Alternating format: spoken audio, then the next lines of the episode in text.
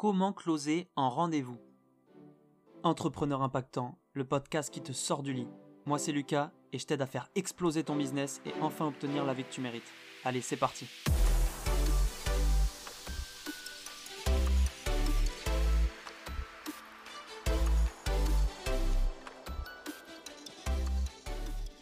Hello l'impactant, j'espère que tu vas bien. On se retrouve ce matin pour un nouveau podcast où on va parler d'un sujet qui est assez compliqué en général. C'est closer en rendez-vous. Comment réussir à closer son interlocuteur en rendez-vous? Justement, on va en parler. Je sais que c'est pas facile, c'est pour ça que j'ai décidé d'aborder ce sujet aujourd'hui. Donc déjà, qu'est-ce que ça veut dire? Closer en général, c'est finaliser une vente ou faire signer un devis. En tout cas, ça veut dire réussir à faire faire ce que tu veux à ton interlocuteur c'est souvent le plus difficile parce que ça nous demande de forcer en douceur, parce que si on force pas en douceur, ça passera pas. Donc forcer en douceur, mais en général, on n'aime pas ça parce qu'on vient de créer une relation avec la personne, ça nous a pris peut-être plusieurs rendez-vous, et le but c'est qu'il nous considère un peu comme un ami, euh, et en fait, c'est compliqué de forcer un ami à faire quelque chose, tu vois. Donc je sais que c'est pas facile, mais c'est nécessaire. Ça rend service à l'interlocuteur en plus, parce que on sait que ce qu'on lui propose c'est bénéfique pour lui, mais parfois il est indécis, du coup il faut l'aider à prendre sa décision. On parle vraiment pas d'arnaquer, on, on, parle vraiment de l'aider à prendre la bonne décision pour lui. D'accord? Parce que tu crois en ton produit, tu crois en ton service, donc ce que tu lui proposes, c'est quelque chose qui va l'aider. Donc voilà, on va commencer directement avec les techniques que j'utilise pour closer en rendez-vous. C'est parti. La première chose, c'est de reformuler et faire valider. Ça, ça va avec une autre technique que je vais te dire juste après. Reformuler et valider à quoi ça va servir? La reformulation, déjà, ça va servir de savoir si vous vous êtes bien compris, ton interlocuteur et toi. Parce que si tu lui proposes quelque chose qu'il a mal compris, ça va poser problème soit au moment de signer, soit ensuite par la suite s'il a déjà signé et que vous vous êtes mal compris. En plus de ça, ça va faire ressortir les objections, c'est-à-dire que si ce que tu reformules, il n'est pas d'accord, il te le dira, il va sortir des objections et c'est là où tu vas savoir ce ce qui bloque. Donc, et c'est important aussi de faire valider, c'est-à-dire que tu vas reformuler en disant euh, d'accord, c'est bien ça, et là tu vas attendre qu'il te fasse oui ou un signe de la tête, et tu vas continuer. Et le fait de faire valider, ça va justement avec la, technique d'après, qui va s'appeler les trois oui. Le but, c'est de faire dire trois fois oui à la personne avant de pouvoir lui faire signer quelque chose ou euh, lui faire euh, acheter quelque chose. Et justement, cette technique des trois oui, tu vas pouvoir l'utiliser en reformulant et en lui faisant valider. Ou tu peux l'utiliser après.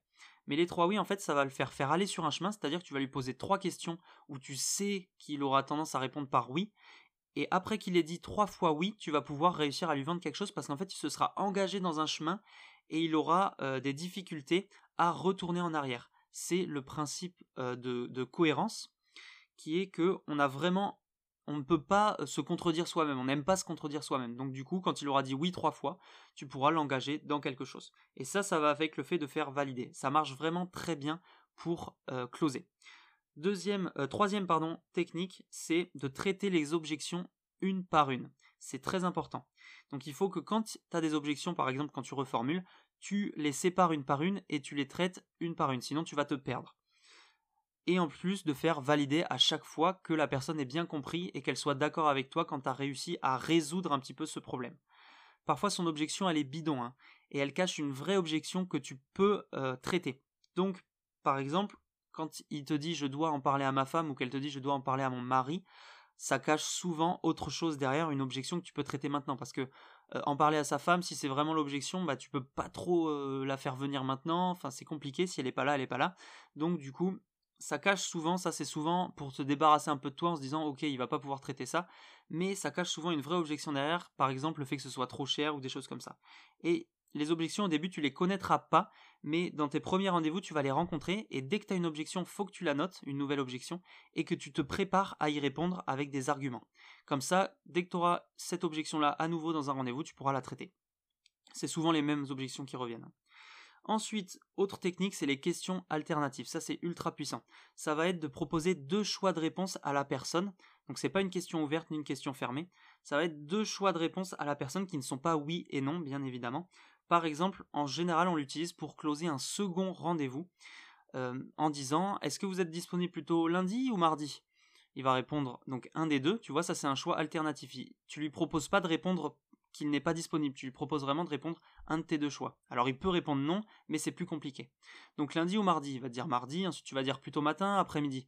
Et là en fait tu vas réduire à chaque fois le champ des possibles et au bout d'un moment tu vas obtenir un rendez-vous. Et après tu vas lui dire 14h ou 17h, il va te dire 17h et là tu as ton rendez-vous. Il aura plus de difficultés à dire non. Donc ça c'est ultra important d'utiliser les questions alternatives à la fin pour closer parce que c'est comme ça que tu vas réussir à closer très facilement sans paraître pour quelqu'un qui force. Ensuite, comme en copywriting, tu peux utiliser des mots forts et rassurants.